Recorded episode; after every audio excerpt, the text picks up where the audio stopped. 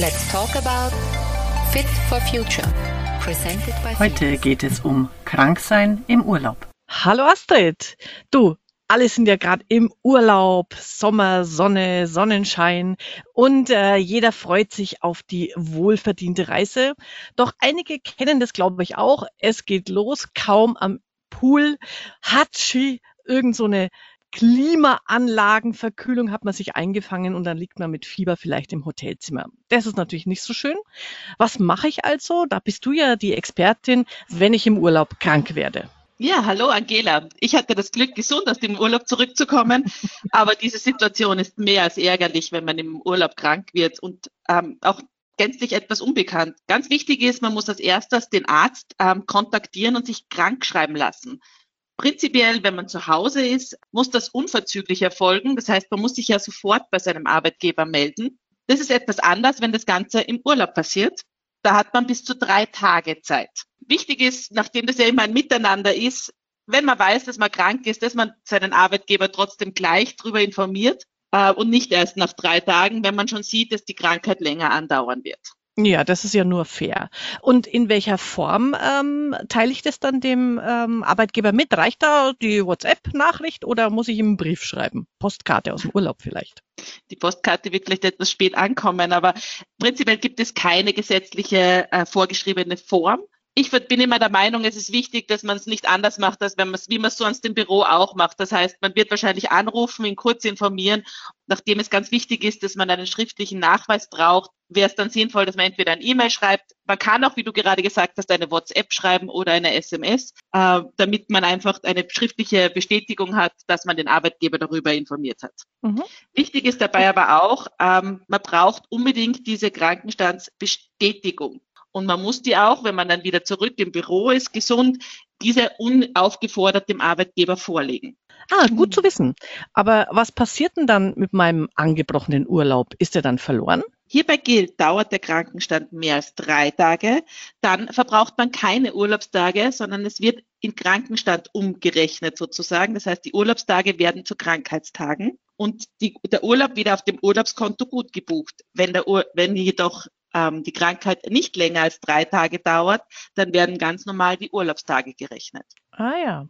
So, jetzt mal eine ähm, spannende Frage für diese Zeiten. Was passiert denn, wenn ich mich im Urlaub mit Covid infiziere und in Quarantäne muss, also behördlich abgesondert werde? Das ist wie immer kompliziert und es gibt natürlich dann auch zwei Szenarien. Nehmen wir mal an, ähm, man wird, also man wird vor Urlaubsantritt abgesondert und die Quarantäne, also der geplante Urlaub überschneidet sich und man kann den Urlaub nicht antreten.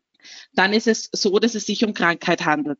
Wenn es so ist, dass nach dem Urlaubsantritt, äh, dann habe ich sozusagen keine Rücktrittsberechtigung mehr und es ist im Einzelfall dann zu klären, ob ein Erholungszweck des Urlaubs gegeben ist oder nicht.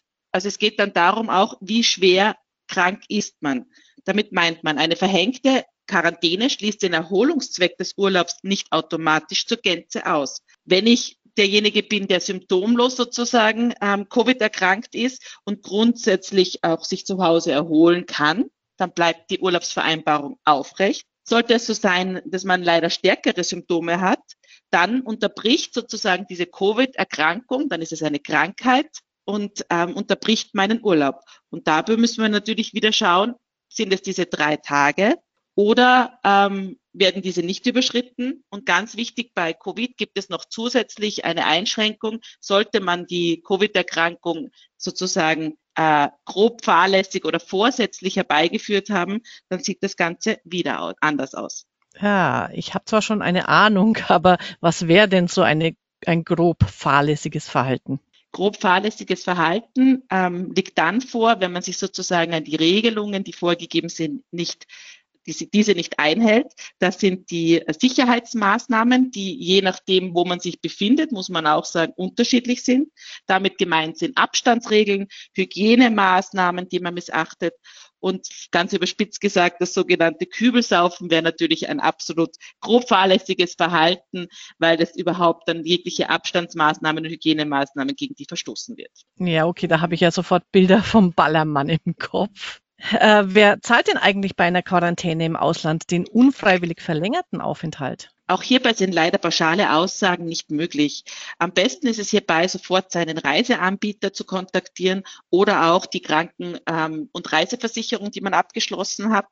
Es hängt auch davon ab, ob die Reise eine Individualreise war oder eine Pauschalreise und natürlich auch, wo sie gebucht worden ist. Bei Pauschalreisen ist es in der Regel so, dass der Reiseveranstalter für einen Zeitraum von maximal drei Nächten, wenn die vereinbarte Rückreise aufgrund unvermeidbarer und außergewöhnlicher Umstände nicht möglich ist, was ja im Corona-Fall das oft der Fall ist, dann gehen diese Kosten über die drei Tage hinaus, muss es meist so, dass der Reisende selbst dafür bezahlen muss. Es gibt auch die Möglichkeit, dass andere Institutionen ähm, Behörden zum Beispiel diese übernehmen können. Das ist aber nur der Fall, wenn wir Personen mit eingeschränkter Mobilität haben und auch deren Begleitpersonen, wenn es sich um Schwangere handelt oder auch um unbegleitete Minderjährige und Personen, die eine besondere medizinische Betreuung benötigen. Bei Individualreisen übernehmen manche Länder ähm, die Mehrkosten, die entstehen, aber das ist eben ganz was, was Besonderes und muss dann in den Bestimmungen des jeweiligen Landes nachgelesen werden.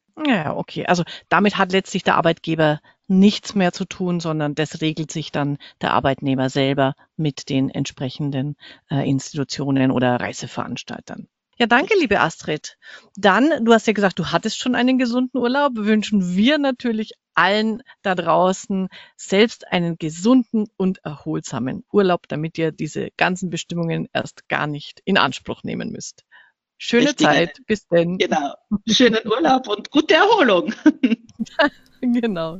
Wer jetzt noch Fragen hat zu diesem Thema, der kann sich einfach an die FIDAS Steuerberater Österreich wenden unter www.fidas.at. Let's talk about Fit for Future, presented by FIDAS.